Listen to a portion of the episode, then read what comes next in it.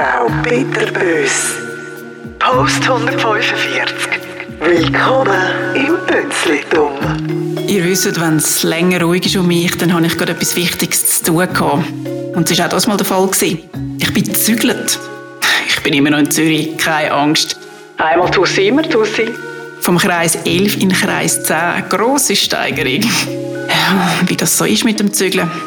Es reißt einem einfach der letzte Nerv aus. Und das letzte Nötchen aus dem Portemonnaie. Please, no! No! No! Vor allem, wenn man so wie ich zu faul ist, die Möbel selber zu schleppen und den Lieferwagen selber zu fahren. Und da hat es schon angefangen. Die Zügelmannen sind mal schön eine Stunde spät gekommen. Äh, sorry, ich habe verpennt. Trotzdem haben sie natürlich nach jedem bisschen Schleppen eine Rauchpause und einmal sogar eine Snackpause im Dinner müssen machen. Habe ich ein bisschen arschig gefunden, habe aber nichts gesagt. Weil ich bin froh war, habe ich sie nur umdirigieren, aber sonst keinen Finger rühren. Oh. Natürlich haben sie auch die grosse Leiter nicht dabei gehabt wo ich sie im Vorfeld mehrmals ausdrücklich darauf aufmerksam gemacht habe. Weil meine Lampe in der alten Wohnung eben fucking hoch oben hängt. Preis-Leistung geht so, würde ich mal sagen. Und das Gleiche gilt übrigens für die Ex-Vermietung vom Latino, wo zeitgleich mit mir gezögert ist. Aus der Liste der möglichen Nachmietenden, die er ihr brav geliefert hat, hat sie ausgerechnet den Typ ausgesucht, der kurz nach dem Verschicken vom Mietvertrag spurlos untertaucht ist. Ja, klar, die Vermietung kann nichts dafür. Aber sie hat zehn geschlagene Tage und auf ein sehr empörtes Telefon von mir gewartet, bis sie endlich reagiert hat und eingesehen hat, dass der Mietvertrag wohl nie wieder zurückkommt. Hätte ich nicht angelötet, wäre es heute noch am Warten. Der Latino am doppelten Miete zahlen. Warum ich seiner Vermietung angelötet habe, werdet ihr euch jetzt fragen. Ja, ich mich eigentlich auch. Ist tatsächlich kein Hobby von mir, mich in Angelegenheiten von anderen Leuten einzumischen. Allerdings musste ich einfach feststellen, dass der Latino auf seine zahlreichen englischen Mails keine oder nur so computerisierte Antworten auf Deutsch zurückbekommen hat. Und seine ebenso zahlreichen Telefone auf Englisch sind jedes Mal abgewiesen worden und er vertröstet. Ja? Da hat es mir dann dämmert und ich habe einmal mein Glück probiert. Siehe da, ich bin gerade beim ersten Versuch an die zuständige Person verwiesen worden. Und auf meinen Hinweis hin hat die dann auch tatsächlich festgestellt, der potenzielle Nachmieter hat seine Frist lang versäumt. Ja, vielleicht müsste man einfach mal die nächsten Interessenten auf der Liste kontaktieren. Und so ist der Stein endlich ins Rollen gekommen. und der Latino hat eine Stange Geld können sparen. Boom. Entschuldigung übrigens, wir haben eben die Weisung, dass wir in Zürich nur auf Deutsch dürfen kommunizieren. Kleine Anmerkung. Es ist eine sehr eine grosse Schweizer Vermietung mit sehr vielen Experts unter Vertrag. Finde ich ein bisschen komisch, die Weisung. Tut mir sehr leid. Und es ist übrigens auch kein Grund, einer nicht deutsch sprechenden Person die Auskunft einfach ganz zu verweigern was da ja ganz klar der Fall war. Talk to the hand. Ähm, falls da außen jemand vom Kassensturz mithört, wäre vielleicht noch das Thema so, oder? Jetzt genug gemutzt. Die Episode mit den neuen Möbeln, die natürlich auch nicht vollständig geliefert worden sind.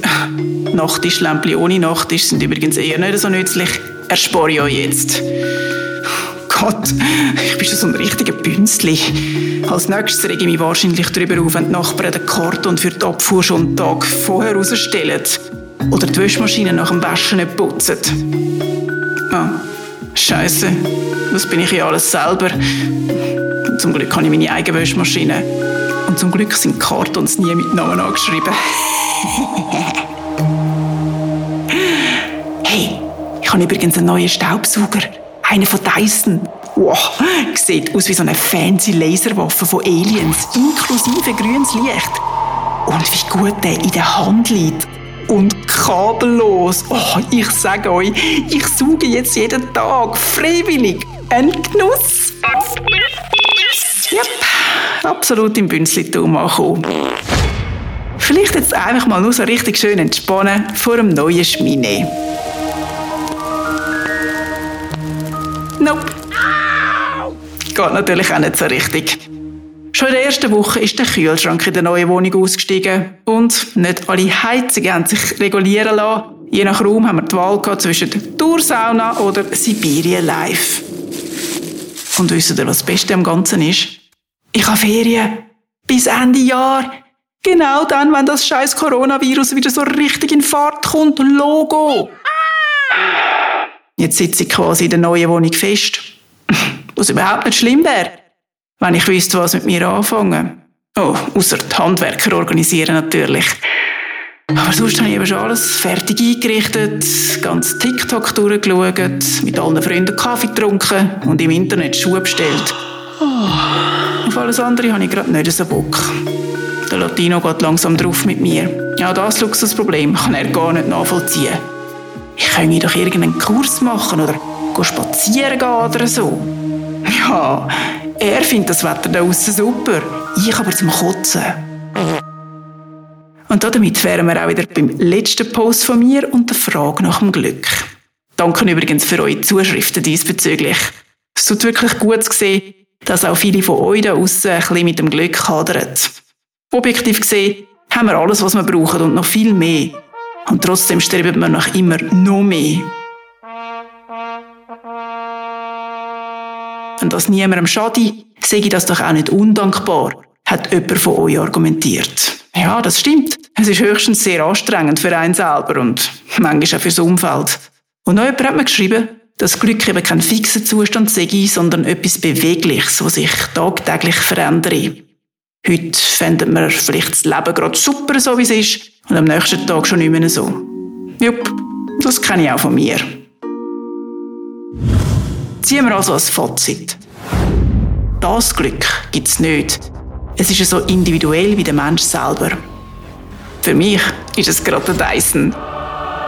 Ach, und noch glücklicher wäre ich übrigens, wenn ich verhindern könnte, dass Godzilla ständig auf die Nachbarbalkon säckelt und dort umschnüffelt. Oh, ich sehe es schon kommen. Irgendwann steht dort mal eine Tür offen und sie spaziert einfach so rein, schlägt die Haustiere den Nachbarn ab und verkratzt denen ihre Sofas. Hallo, sie heisst im Fall nicht umsonst Godzilla. Der bünzlige Nachbarschaftskrieg ist vorprogrammiert. Habt ihr da vielleicht Lösungsvorschläge, die nicht Netz heissen?